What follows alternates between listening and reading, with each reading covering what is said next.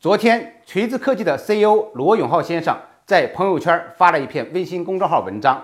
文章的名字叫做《一个老赖 CEO 的自白》。文章发出来之后，在创业圈和资本圈引起了强烈的反响。那么，根据文章，锤子科技自2018年下半年以来，对外欠了六个多亿的债务，经过这一段时间的还债，已经还了三个多亿，并且呢，罗永浩先生以个人名义。帮助公司还了几千万，但是公司以及罗永浩先生仍然被起诉了，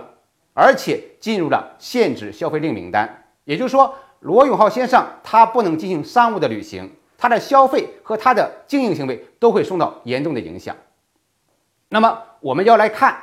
为什么锤子科技和罗永浩先生会进入这样一个状态？那其实就是我们在创业过程中要注意到公司。或者说公司的创业者他的责任问题，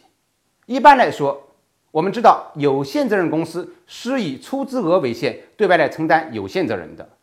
那么，如果公司的注册资本完全实缴了，即使公司欠了六个多亿，那么公司的股东也不需要对外承担责任。但是罗永浩先生他个人为公司做担保啊，担保了一个多亿，而这一个多亿并没有完全还上，所以他被债权人起诉。进入了限制消费令名单。那么第二个情况下，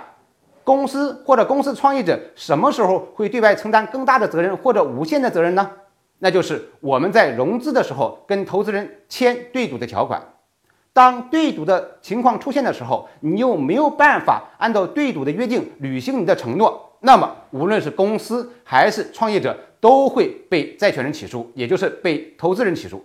那么起诉之后，如果你还没有偿还的能力，就会进入限制消费令名单或者失信被执行人。所以，我们总结一下，